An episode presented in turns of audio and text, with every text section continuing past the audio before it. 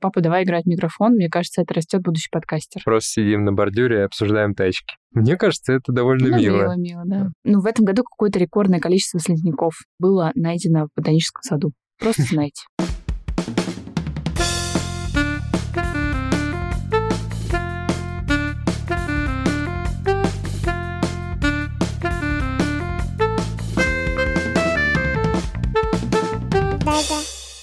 Всем привет! Это подкаст «Твоя очередь». И да, мы вернулись из отпуска. Нельзя сказать, что мы отдохнули, просто почувствовали, что ну, уже пора возвращаться. Да, что мы хотим снова вести подкаст и немножко поговорить о родительстве, рассказать, что нас волнует, какие у нас есть А волнений, победы, волнений проблемы. у нас все больше и больше и больше. Ну ладно, давай представимся Да, для и- тех, кто нас забыл. я Лёша Трандовский. А я Оля Трандовская. У нас есть сын Макс. Ему уже два года и четыре месяца. Правда, он всегда отвечает на этот вопрос, что ему два и два. Я не знаю, то ли ему цифра понравилась, то ли что. Но за это лето он круто прокачался, и теперь он не говорит, только когда он спит. Ну, этого не всегда, он Да, да. Кстати, микрофон ему тоже очень понравился. Он теперь говорит, папа, давай играть в микрофон. Мне кажется, это растет будущий подкастер.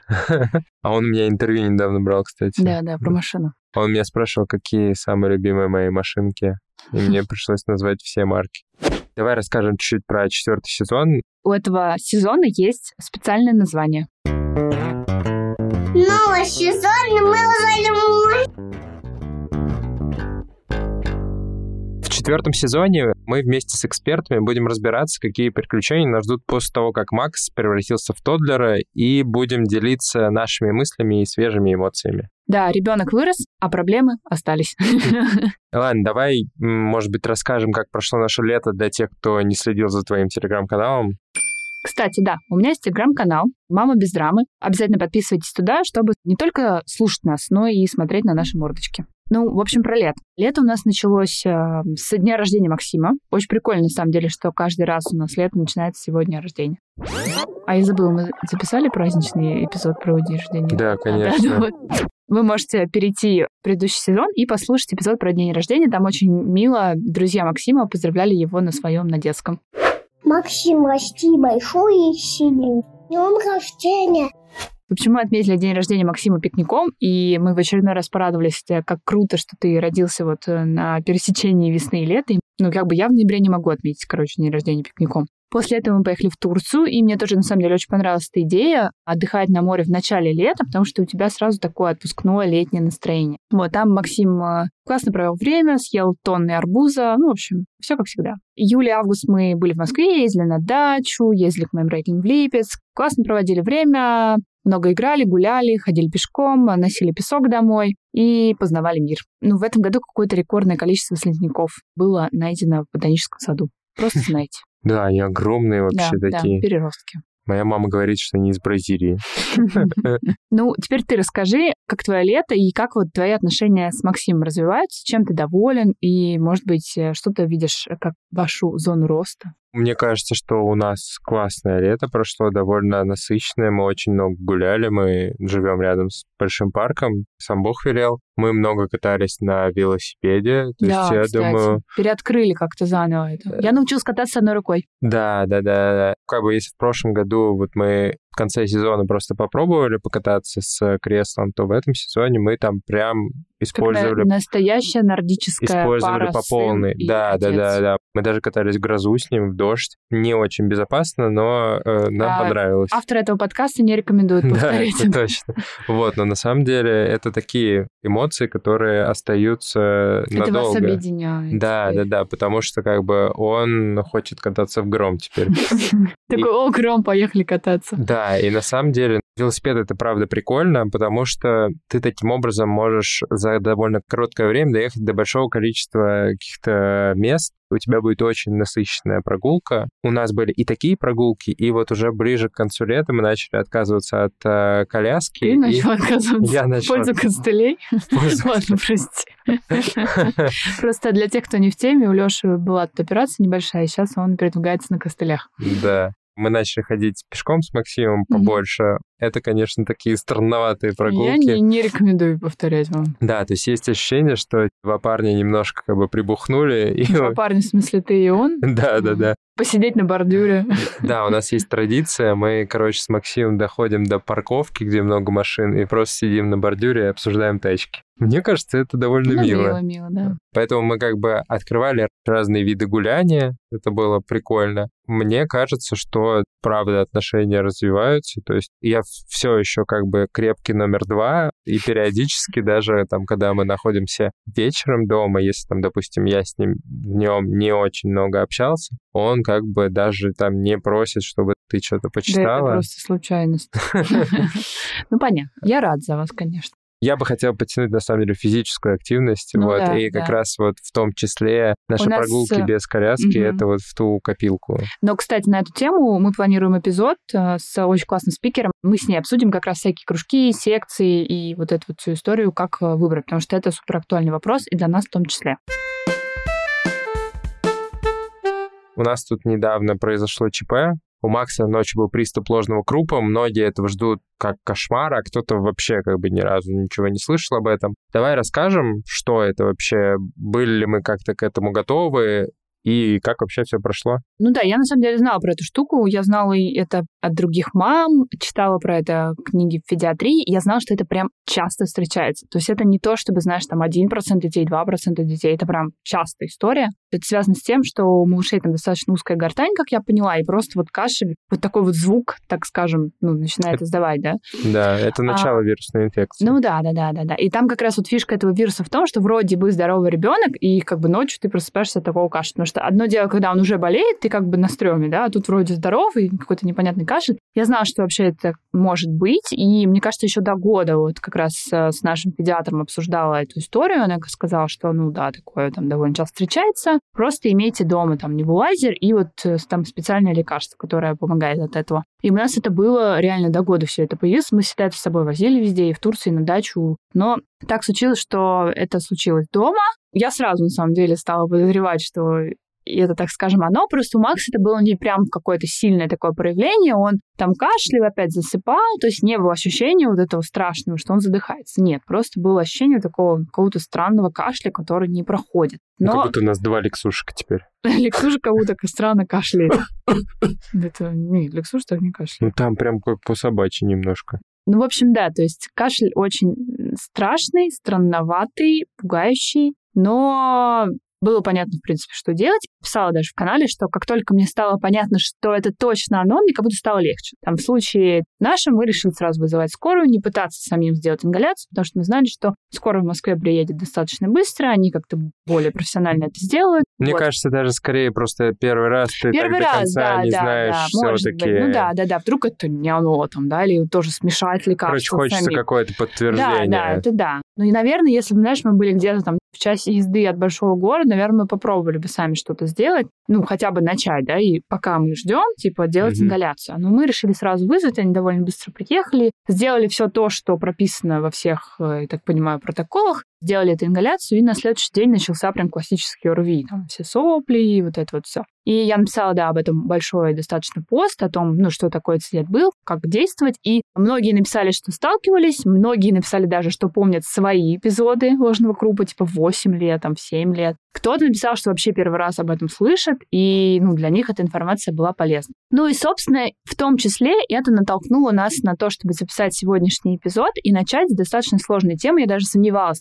стоит ли с такой сложной темы начинать новый сезон подкаста. Но здесь, мне кажется, как раз может быть наоборот. Это должно быть first, да, или как базовые принципы вообще безопасности ребенка. Мы решили сегодня разобрать э, реально базовые правила безопасности, которые по-хорошему должен знать каждый родитель маленького ребенка, ну или будущий родитель. И чтобы обсудить эту тему, мы нашли классного эксперта. И это Елена Ковальчук. Она врач-педиатр, инструктор по первой помощи и по совместительству врач Макса, прям вот с первого дня. Лена, привет.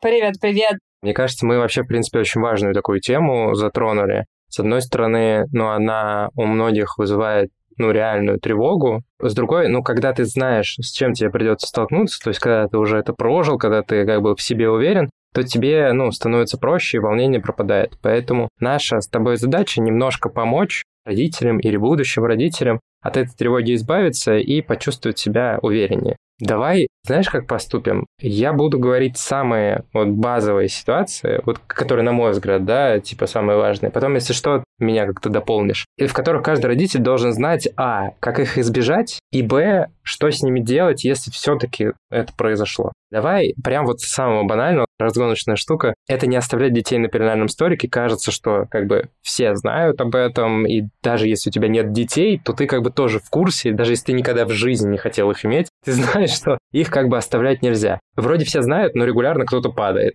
Важная история вообще в том, я так как бы немножко предисловлю, да, о том, что в принципе родители все знают где-то в глубине души все знают о вопросах безопасности. Потому что мы взрослые люди живем в очень непростом взрослом мире и точно знаем, там, как переходить дорогу, что не надо выливать на себя кипяток. Мы все это знаем. Но когда действительно, как ты говоришь, у нас появляются дети, такое ощущение, что происходит какое-то обнуление. Мы вообще не понимаем, что ребенок, он что может упасть, а что делать, если он упадет. Здорово, что мы сегодня это все действительно проговорим, потому что мы как бы соединим, да, вот то, что мы точно знаем, с тем, что как это на ребенке. Что касается пеленальника, да, это реально вижу прям везде, да, если в поликлинику ходили, там тоже такие таблички, не оставляйте детей одних. Почему?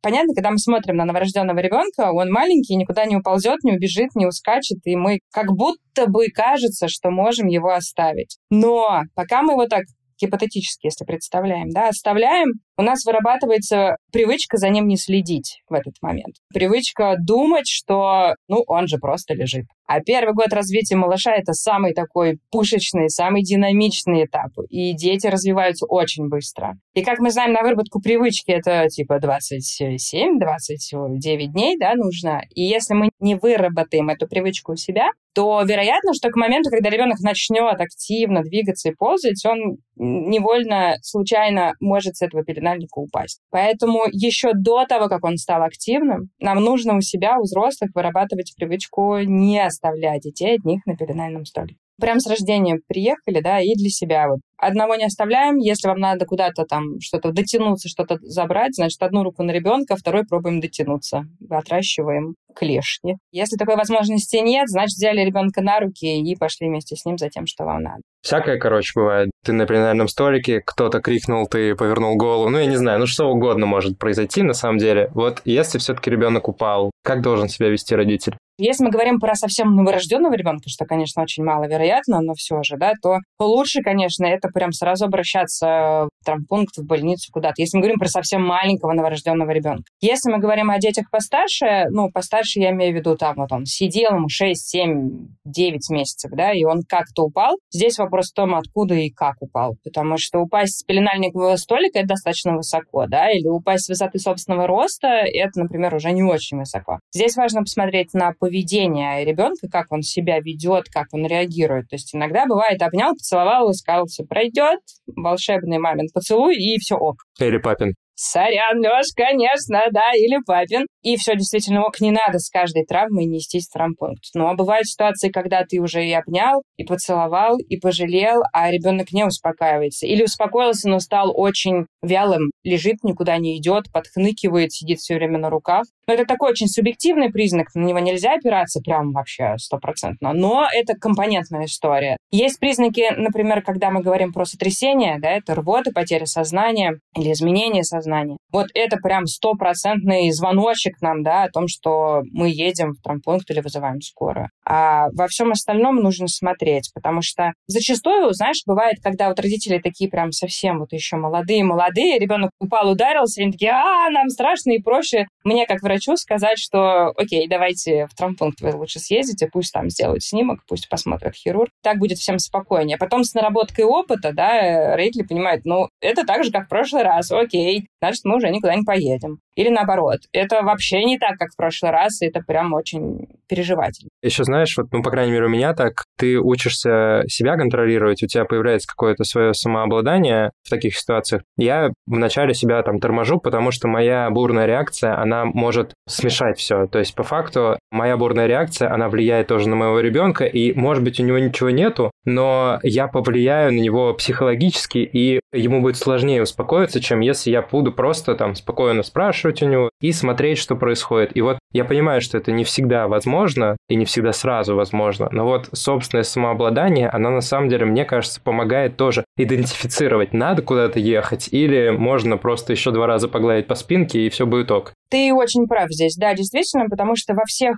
таких стрессовых ситуациях, неважно, это прям а, какая-то травма, да, там, неважно что, родители для детей остаются точкой опоры. И поэтому вот это вот собственное самообладание, это очень важно для ребенка. Мы знаем, как дети считывают тревожность родителей, да, на каком-то своем микротонком уровне. Поэтому, да, если это травма, первое, что для себя нужно помнить, что нужно приложить какой-то холод, ну, что-то такое охлаждающее, оно снимет боль, как обезболивающее будет, да, и снимет отек. Но это, как бы, вот мы говорим, действительно, ребенок там упал с стульчика для кормления, например, на пол, на кафельный, да, и мы понимаем, что не было там рвоты, не было потери сознания, это не сотрясение, но болит. Вот как обезболивающее, холод приложить, подержать, погладить, поцеловать, и да, транслировать спокойствие, насколько это, конечно, возможно. Хотя, конечно, мы понимаем, что трудновато это бывает. Но для ребенка это очень важный параметр. Ну вот, кстати, да, если сразу про травмы физические, вот у нас же Макс э, ломал ногу, опыт уже был. Там действительно он просто, на самом деле, произошел очень тупо. Ну, как и всегда бывает, он встал со своего стульчика, пошел, даже не побежал толком, зацепился ногой за ковер. И, вот дальше мы, на самом деле, просто его успокаивали. Ну, как бы мы поняли, что что-то не так, потому что он не успокаивается. Мы знаем, сколько ему обычно времени нужно, и он не успокаивается, не успокаивается. Потом вроде как бы через какое-то время стало лучше, мы его поставили на ноги, и у него опять. То есть мы понимаем уже, что что-то не так. И это для нас там четкий сигнал. Ну вот сейчас точно, наверное, надо ехать, смотреть, диагностировать. Про холод мы, кстати, ничего не сделали, поэтому, наверное, как бы нужно было, чтобы как-то это все смягчить. Ну, будем знать. Почему родители начинают вообще переживать, да? Потому что это выходит из-под контроля. Ну, то есть любая какая-то ситуация, которая случается с ребенком, она тобой перестает быть контролируема, а от этого начинается какая-то паника. И вот,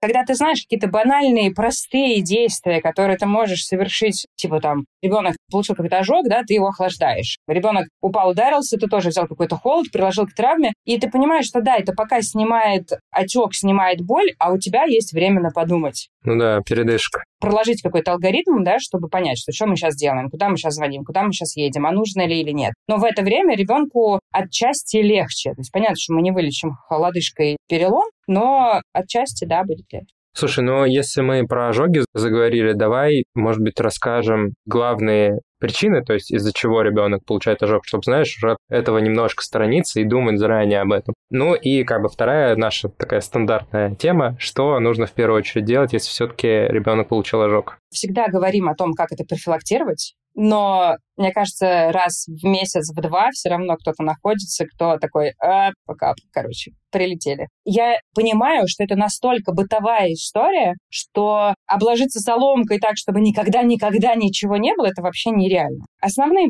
пункты. Не надо просто по факту наливать себе в чашку кипяток. Вот это прям такая важная история. То есть если вы с ребенком, просто не наливайте себе в чашку кипяток, разводите его чем-нибудь хотя бы. Часто бывает, когда мама кормит, берет ребенка на руки и заодно берет себе кружечку горячего чая а дальше неловкие какие-то движения ребенка, случайные, да, он там где-то поперхнулся, захлебнулся, да, молоком, стал руками, ногами махать, и вот эта вот чашка вдруг куда-то проливается. Или история, когда на стол как бы далеко от края стола поставили чашку с горячим, но ребенок не за чашкой полез. Там игрушка его лежала, и он за игрушкой и случайно, да, вот задевает. Ожоги бывают разные, и бывает там, ну, как бы чуть-чуть из серии пальчиком к утюгу прислонился, и это как бы просто красное пятнышко. А бывает, да, вылил на себя чашку с кипятком. Основное, что здесь нужно сделать, это охладить. И здесь тоже встает такой вопрос, знаешь, как бы моральный в том плане, что ребенку больно, от того, что на него вылился кипяток. А тебе, значит, как родителю, надо взять этого ребенка и прикладывать ему холод. И это тоже неприятно. И здесь чаще всего ребенок плачет.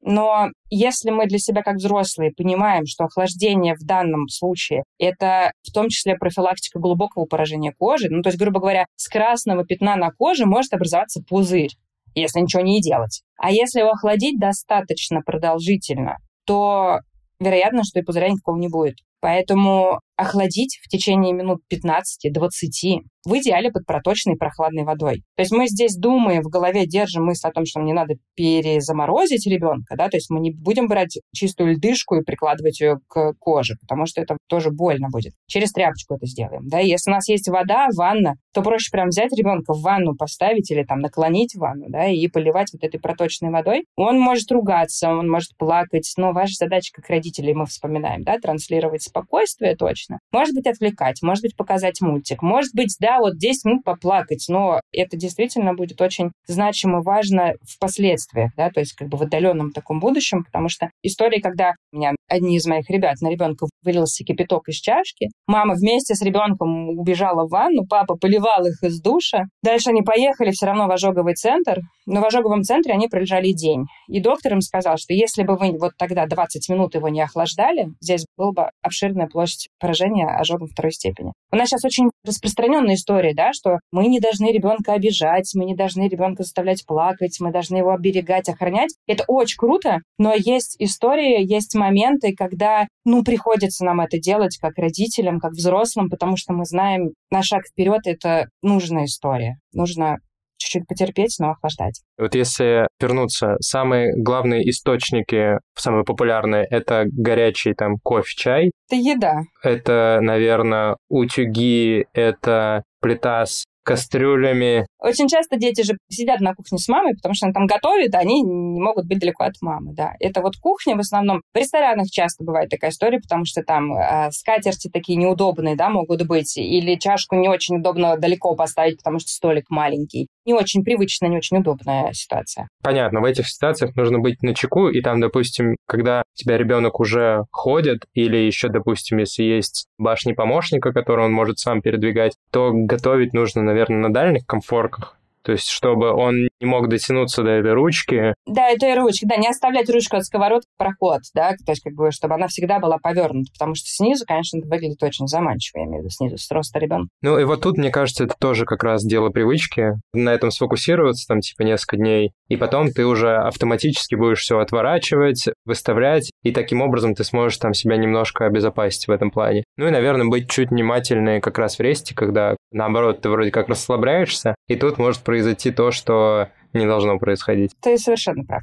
Понял. А смотри, вот с точки зрения ожогового центра, ну, я понимаю, что нету каких-то универсальных рекомендаций, типа, когда нужно ехать, когда не нужно ехать, но условно можем как-то вот определить все-таки, когда стоит ехать? Они прям есть показания, когда мы должны обязательно поехать. Знаешь, да, как определить площадь поверхности ожога? Это площадь ладошки человека. То есть площадь твоей ладошки — это 1% твоего тела. Вот, соответственно, площадь ожога больше, чем 2-5% у ребенка, мы как бы точно едем, неважно, первой или второй степени. Если это ожоги в области тонкой кожи, это локтевые сгибы, шея, лицо, паховая область, под коленки, потому что там эти ожоги могут заживать с образованием рубцовой ткани, и тогда будет нарушено движение в суставе. Это ожоги дыхательных путей, ну, у детей это редкая такая история, но это третья степень ожога, когда это минус ткань, да, то есть чаще всего это, это электричество, когда дети суют руки в розетку, это вот чаще такая история. С одним пузырем, грубо говоря, если это какая-то там типа капля масла и один пузырь, мы все равно чаще всего обращаемся к хирургам в травмпункт, потому что он же потом вскрывается, этот пузырь. С ним же надо что-то делать, им же надо что-то мазать. Поэтому, если такой информации как бы нет заранее, то вы все равно поедете в какой-то травмпункт ближайший. То есть это не как бы не экстренная история, но поедете за тем, чтобы понять, как делать перевязку и чем мазать. А вот масштабно это да.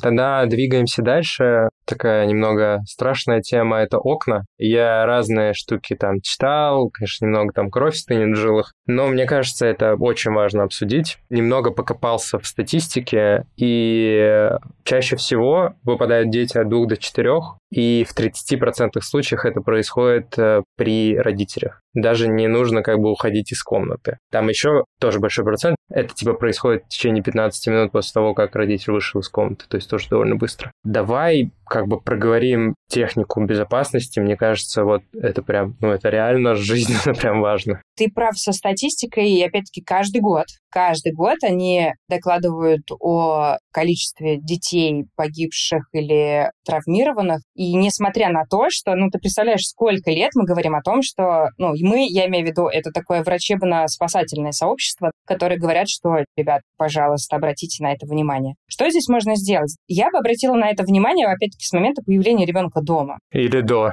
Да, да. Ты один раз э, как бы подумал об этом, сделал это, все. Ну, то есть больше вообще голова не болит. Есть куча всяких разных девайсов, чтобы сделать окна безопасными. Это и всякие замочки. Ну, замочки, знаешь, такие на ручки, которые, да, в ручку встраиваются. Но здесь важно ключик не потерять, чтобы потом вообще окно открыть. Это специальные фиксаторы. Понимаешь, самое как бы такое печальное, что мы-то дома, да, вот это вот все посмотрели, проверили и даже, наверное, установили. Но потом мы приходим в гости к бабушке, к дедушке, и это прям, ну, или каком-нибудь отельчик где-нибудь. Это должен быть такой, знаешь, как бы красной ниточкой и пунктом внимания на протяжении всей жизни, наверное. С одной стороны, мы, конечно, учим детей. Слушай, это небезопасно. И рано или поздно он поймет. Хотя, опять-таки, то, что дети-подростки выпадают из окон, это тоже есть такая статистика, к сожалению. Но это другая немножко тема. Все равно еще раз держать на этом пульс, да, на окне. То есть ты зашел в новое помещение, посмотрел, где там что, как, все, выдохнул. Знаешь, как это должно выглядеть. Если это не так, значит, думаешь, как это обезопасить. И вот эти вот открытые окна раз, и еще сетки. Дети они не понимают, на чем держатся эти сетки, и что там четыре каких-то дурацких пластиковых крючка, и на них совершенно нельзя опираться тоже нужно показывать и объяснять ребенку. Наверное, не просто, знаешь, вот как тоже говорят, что типа закройте розетку специальным этой штукой закрывашки, да, и вот скажите ребенку, что нельзя. Мне кажется, важно показывать ребенку, объяснять, почему нельзя. Может быть, где-то даже, если мы говорим сейчас про электричество, проводить маленькие опыты вместе, чтобы это прям реально было понятно. С окном то же самое. Все равно показывать, все равно объяснять. А вот эти вот случаи, про которые ты говоришь, это интерес, детский интерес. Они видят птичку, они видят кошечку, они теряют баланс, если это как бы, да, такая история про координацию. Поэтому мы, с одной стороны, обучаем, с другой стороны, предоставляем безопасную площадку. Вот мы поменяли все ручки. На самом деле это очень просто. Я немножко с отверткой на «вы», если так можно сказать. И даже я без проблем поменял, причем там удобно, у тебя на самом деле один и тот же ключ, и у меня этих ключей навалом, даже если я один потеряю, то как бы ничего не произойдет. И если честно, я даже поменял ручку, никому не говорил, правда, об этом, в лифтовом холле, потому что там огромное окно, по факту, и из лифтовых холлов тоже очень часто выпадают. И нужно, естественно, рассказывать. Я вот с тобой абсолютно согласен. То есть ты как бы не в вакууме, ты не закрываешь ребенка только в рамках своей квартиры, ты ходишь в гости, они сами ходят в гости. Ты не всегда можешь проследить, поэтому действительно нужно рассказывать и объяснять постоянно, на постоянной основе, только так можно как бы быть действительно спокойным. Еще для меня, вот если говорить про дом, это позволяет тебе тоже как бы расслабиться в определенный момент. То есть ты не должен по пятам ходить, думая о том, куда он там полезет, что он будет делать. А ты точно знаешь, что у тебя все окна закрыты, ты сам все подготовил. И вот тут, мне кажется, это кроме безопасности, это еще твое какое-то спокойствие. Ну, я, по крайней мере, себя стал лучше чувствовать, как только я все это дело сам заменил. Да, это история про предоставление безопасной площадки. И это же, ну, я имею в виду площадки пожизненно, да, то есть ты прикорм, когда ты вводишь, ты тоже предоставляешь максимально безопасную форму. Когда ты выпускаешь ребенка ползать на пол, ты то же самое делаешь. И к вопросу об окнах я бы здесь еще тоже, знаешь, сказала про балконы такая история, вот когда дети закрывают родителей на балконе. Мама ушла на балкон там что-то сделать, а ребенок из комнаты опустил ручку и закрыл балкон. Так же, как с входными дверями тоже. Ну, сейчас и реже, но вот раньше была такая история. Мама пошла выбросить мусор. Они захлопывающие. У нас такая была, у нас родители так не вернулись из гостей, в итоге ночевали у них. Может быть, эта история никогда не встретится в твоей жизни. Может быть, один раз встретиться, тебе будет, знаешь, достаточно более чем, но подумать об этом, почему нет, когда действительно это очень просто в реализации. Да-да-да, есть двойные ручки, допустим, если про балкон, который ты можешь открыть изнутри и не испытывать вообще никаких проблем. Ее тоже очень просто поменять. Окей, хорошо. Ну тогда двигаемся дальше. Следующий пункт э, опасности — это мелкие детали, и особенно магнитные шарики и батарейки. Тут давай опять правила, последствия, и вот что делать, если все пошло не так. Да, это прям больская боль такая. Шарики выкинуть, запретить, сжечь вообще. С точки зрения последствий проглатывания магнитных шариков, это адский ад. Ну, в том плане, что э, когда эти шарики уходят дальше, чем желудок, дальше их достать невозможно никак. Они внутри соединяются друг с другом, потому что они магнитные, и никуда больше не двигаются, зажимая между собой петли кишки. То есть достать их оттуда можно только через полостную большую операцию, не эндоскопическая, а большая полостная операция, когда иссякается часть кишки, потому что она там некротизируется уже из-за такого длительного сдавливания. А самое такое стрёмное, да, что ты же не поймешь, что ребенок эти шарики съел пока не заболит живот. А когда заболит живот, ты пойдешь к педиатру, скорее всего, сначала. А пока педиатр сообразит, что это хирургическая патология еще пару дней. Они очень классно развивают мелкую моторику. Очень здорово. Наверное, знаешь, у некоторых категорий людей развивают мелкую моторику. Классно из них что-то собирать. Но когда ты взрослый, не тянешь их в рот. И когда у тебя никакого контакта с детьми нет, к тебе не приходят друзья с детьми, у тебя нет своих детей, ну, наверное, да. А вот во всех остальных случаях они отлично видны на рентгене. Как нам кажется, да, съедает какое-то инородное тело, что-то вот он там как будто бы проглотил. То, что не еда. Мы теоретически можем приехать в травмпункт, сделать рентген брюшной полости и увидим там тот предмет, который он съел, если он рентген контрастный. Ну, то есть, если он просвечивается. Грубо говоря, кусок тряпки мы не увидим. Ну, а зачем нам на него смотреть? Он с какашкой выйдет. А вот такие штуки типа магнитных шариков, батареек, э, булавок, монеток, деталек пластиковых, они прям отлично видны. Но тоже здесь вопрос времени. Если ты подозреваешь, что ребенок что-то съел, что не еда, знаешь, как есть условное правило, что если оно маленькое и кругленькое, то, в принципе, мы можем подождать его в какашке. Сейчас мы не про магнитный шарик. А если ты не знаешь, что это, я все время привожу пример такой бытовой, очень у многих есть в прихожей, когда заходишь, стоит такая маленькая мисочка такая, знаешь, где-нибудь около зеркала, в которой всякая вот фигня сложена. Шурупчик какой-то, булавочка какая-то, магнитик какой-то, что-то еще. И вот когда эта штучка падает и рассыпается, и ребенок рядом сидит, явно что-то проглатывает, вот ты вообще не можешь понять, что там было. Вот тогда мы едем в травмпункт, делаем снимок, смотрим, что там, и как бы дальше уже решаем по факту, что делаем. Да, маленькие детальки, еще раз, типа лего, они легко выходят обратно. А вот штуки типа батареек и магнитных шариков, это прям очень опасная история, потому что батарейка, попадая в желудок, под действием соляной кислоты начинает выделять всякую свою химию, которая содержит.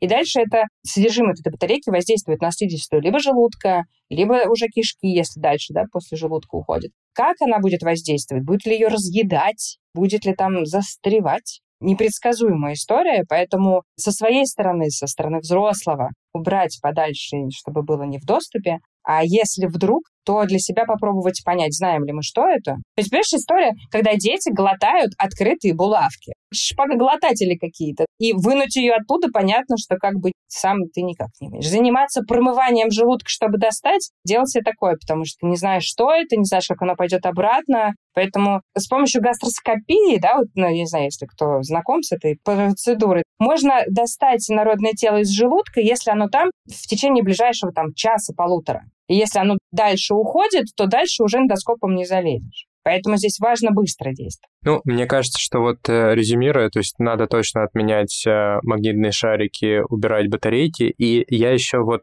наверное, заострил внимание, что мы, допустим, часто ходим реально по гостям, мы часто бываем дома у других э, ребят, но я не могу отвечать за них, я не знаю, что у них там есть, чего у них там нету. И это не то, что элемент недоверия, но просто осматриваться и задавать вопросы, не стесняться, это нормально. Потом будет намного хуже, если действительно там окажется что-то подобное. Слушай, когда родители друг другу рассказывают или спрашивают про окна, про магнитные шарики, про вот тот же кипяток, да, это очень круто. Это такое сарафанное радио, когда, может быть, вот ты такой молодец, подготовился, все знаешь, а приходишь к друзьям, которые что-то, ну, как-то не задумались об этом. И они такие, о, блин, да, действительно, слушай, давай тоже так сделаем. Сейчас больше становится родителей таких, знаешь, как бы осознанность у нас в таком, а, ну, я назову это слово в моде, наверное, и это в хорошем аспекте, да, и это очень здорово, когда родители имеют время, возможности, какой-то бэкграунд для того, чтобы задуматься об этом. Понятно, что можно, в принципе, и как бы на все забить. И, в принципе, наверное, есть такие люди, говорят, да, блин, вообще мы ни о чем не думаем, у нас все ок. Но это очень круто, вам повезло.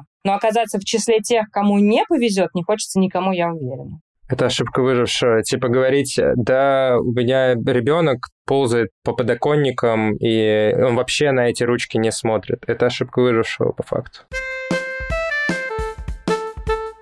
Смотри, тогда, наверное, последнее, почему хочу пройтись, это про болезни, то есть в общем, то есть что мы делаем, если у ребенка температура, понос, рвота, и отдельно давай поговорим про ложный круп. У нас недавно был у Макса приступ, мы справимся. Но для многих э, ложный круп, во-первых, это что-то очень страшное, что пугает э, прям вот еще до рождения ребенка, если они в курсе. А есть вторая категория людей, которые как бы даже не слышали об этом. И вот хочется одних немножко успокоить, а других немножко насторожить. Смотри, что касается температуры, это такая тоже, на мой взгляд, важная тема. Мне очень хотелось бы, чтобы родители в своей вот этой вот осознанности понимали, что даже когда у ребенка поднимается температура, как у любого взрослого, да, мы все с этим опытом сталкивались, мы точно можем что-то сделать до приезда скорой помощи, если вдруг вы хотите ее вызывать врача. История в чем? В том, что нам нужно охладить ребенка, у которого температура, да, и охлаждать можно физическими способами еще до использования каких-либо лекарств. Можно снять одежду и снять подгуз, да, то есть такую воздушную ванну устроить, потому что температура так будет легче испаряться. Можно снизить температуру в комнате, если у вас очень жарко, например, да, либо кондей включить, если это лето, либо окошко открыть, если это такая, как бы, там, типа осень, зима. Ну, чтобы в комнате было посвежее. Можно водички дать побольше, если это ребенок уже не на чистом ГВ, и у него есть прикорм, в общем, побольше попить. Можно, если он спит, там ему не нравится раздеваться, и все вот это вот не хочется делать, можно взять полотенчика, смоченное водой комнатной температуры, положить на лоб, э, и это будет тоже облегчать состояние и снижать температуру. Мы можем с физической точки зрения уже что-то сделать для того, чтобы облегчить состояние ребенка. Использование лекарств типа ибупрофена или парацетамола, они, конечно, все по назначению врача, но, в принципе, можно уже в какой-то момент включить опыт, да, ну, то есть если ребенку 8 месяцев, это уже третья температура за его жизнь, потому что две предыдущих было на зубы и вакцинацию, например, да, и тут вот сопли и температура, действия все те же самые. Все то же самое. Сначала физически охладить, посмотреть на динамику, дать попить и вызывать уже врача, если вдруг вам нужно прям вот дозировку нурофена скорректировать или там уточнить что-то. Что история, когда родители, типа, у ребенка 38, я вызвала скорую, ну, мне кажется, это грустно. Скорую мы вызываем тогда, когда ваши действия не принесли результаты. То есть вы сделали все с физической стороны, вы, может быть, дали ибупрофен или парацетамол, и температура все равно ползет наверх. Вот здесь, да, нам нужна скорая. Так, теперь понос рвота. Поносим рвоту, и все тоже, говорю, каждый человек взрослого точно, ну, хоть раз, ну, давайте по чесноку, да, ну, была же такая история. Здесь все то же самое, только ребенок напуган, если это первый раз. Какая-то штука с ним происходит. Это неприятно во рту, это неприятно в носу. Это как бы, ну, б какая-то. Поэтому, опять-таки, возвращаемся к твоему прекрасному замечанию о том, что быть спокойным, транслировать спокойствие, да, подержать волосы, в конце концов. Скоординировать ребенка, что ему нужно нагнуться, если его тошнит, да, чтобы он не стоял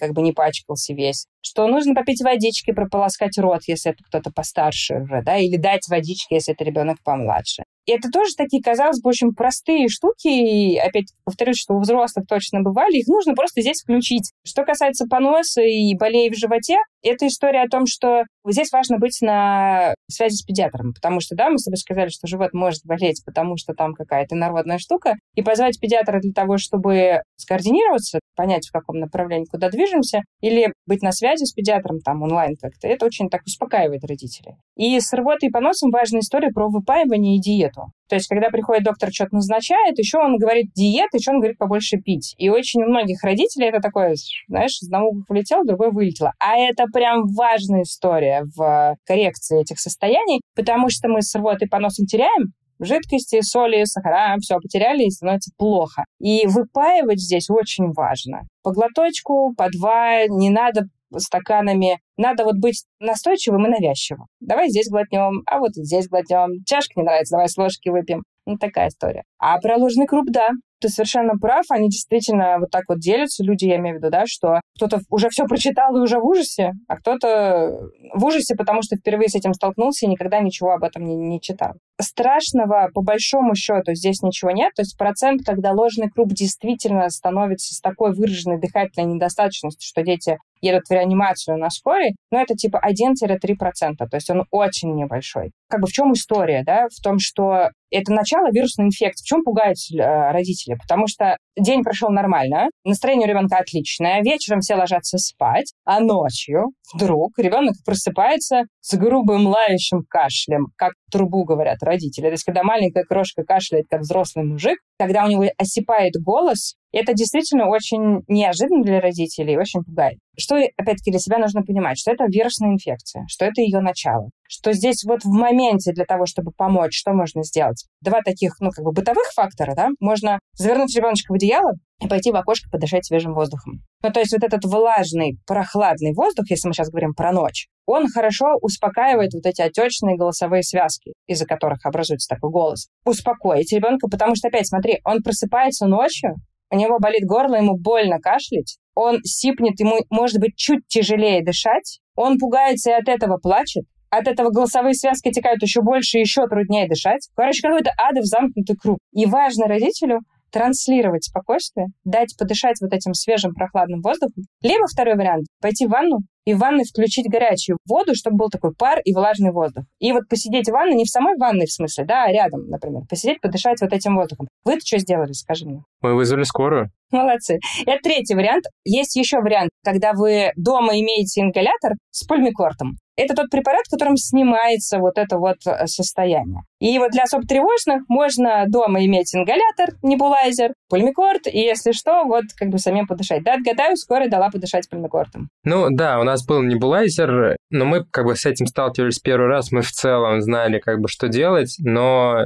посмотрели и решили, что ну ладно, все-таки вызовем. Ну то есть это же бывает не один раз, это может повториться. В следующий раз мы бы не вызывали, то есть мы бы реально дали бы, скорее всего, небулайзер. Мы, кстати, допустили ошибку. Мы вот эту историю не проигрывали с Максом, и для него дышание через вот эту вот штуку, ну, это был стресс, он не понимал, что происходит, и нужно было жирафика как-то полечить, еще что-то сделать. У нас есть вот этот вот набор доктора, и как бы в целом мы там и с уколами справляемся, с всеми делами, а вот эту штуку мы не проигрывали, и поэтому это было, ну, тяжеловато в моменте. Здесь такая вся история в том плане, что я не знаю детей и родителей, которые бы проигрывали ингаляцию, как вот вакцинацию, например. Но я тебе могу сказать, что из вот как бы всей моей практики почти 15 лет нет детей, которые с первого раза полюбили бы ингалятор. Для первого раза это очень стрессовая история. Отчасти нам это на руку, потому что когда ты прикладываешь маску и ребенок плачет, он лучше вдыхает. Он лучше вдыхает, это вот, ну, какие-то три минутки, да, дальше вот важно там умыть лицо, он дальше будет нормально спать. Если возникает необходимость в последующие несколько дней еще раз сделать ингаляцию, то это уже переносится легче, потому что ребенок понимает, что после этой штуки легче дышать не так болит горло. Здесь, да, задача родителей быть спокойными, показать, может быть, параллельно мультик или почитать книжку, ну, то есть отвлечь. Начать делать, а потом еще раз говорю, ребенок понимаешь, ничего страшного. То есть страшно-то для него что? Это незнакомая штука, что она жужжит, что как бы я никогда его раньше не видел, она может быть небезопасной. Вот основная тревога ребенка. А задача родителя показать, что все ок, что она безопасна, что смотри, я могу дышать, все могут дышать, и да, давай начнем, а дальше ты поймешь, что это норм.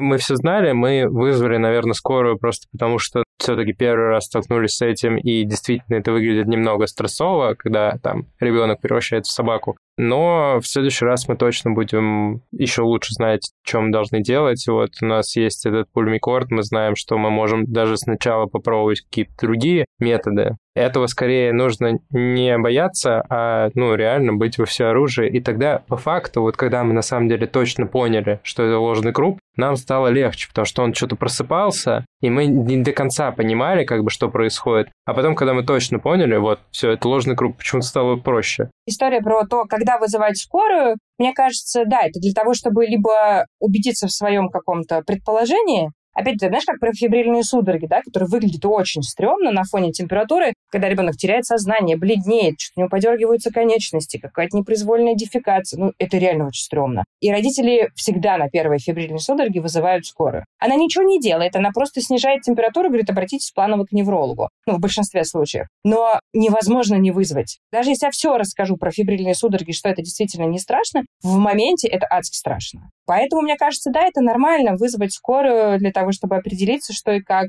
Некоторые родители боятся вызывать скорую, потому что думают, что их обязательно заберут. Ну, come on. Нет, вы же подписываете согласие, отказы. Там у нас как свободная страна. Да-да-да, можно не поехать. Лучше вызвать, пусть посмотрят. Лен, мне кажется, что мы классно поговорили, на самом деле, затронули важные темы. Да, они могут казаться базовыми, но мне кажется, что это точно то, что должен знать каждый родитель, поэтому надеюсь, что хотя бы кому-то мы немножко помогли, хотя бы для кого-то мы снизили тревожность, и кто-то, наоборот, сможет задуматься, а действительно, безопасна ли у меня среда дома, а что мне нужно сделать еще. Поэтому думаю, что точно кому-то мы сделали полезный эпизод. Очень надеюсь, э, и это прям, знаешь, отчасти вижу своей миссией. Много говорить, чтобы кому-то стало спокойнее и безопасность была выше и у родителей, и у детей. Класс. Спасибо тебе большое, Лен. Спасибо, что пришла. Спасибо за приглашение еще раз. Пока-пока. Пока-пока.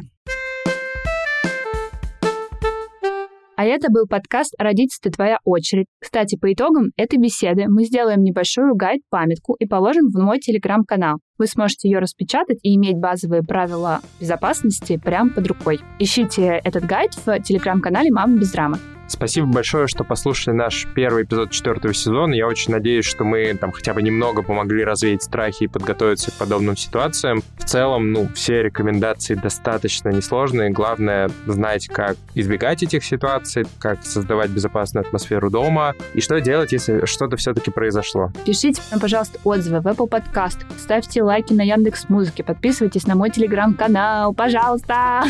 И обязательно пишите отзывы, и, может быть, у вас есть какие-то предложения для новых тем. Всем пока! Пока-пока! Да-да.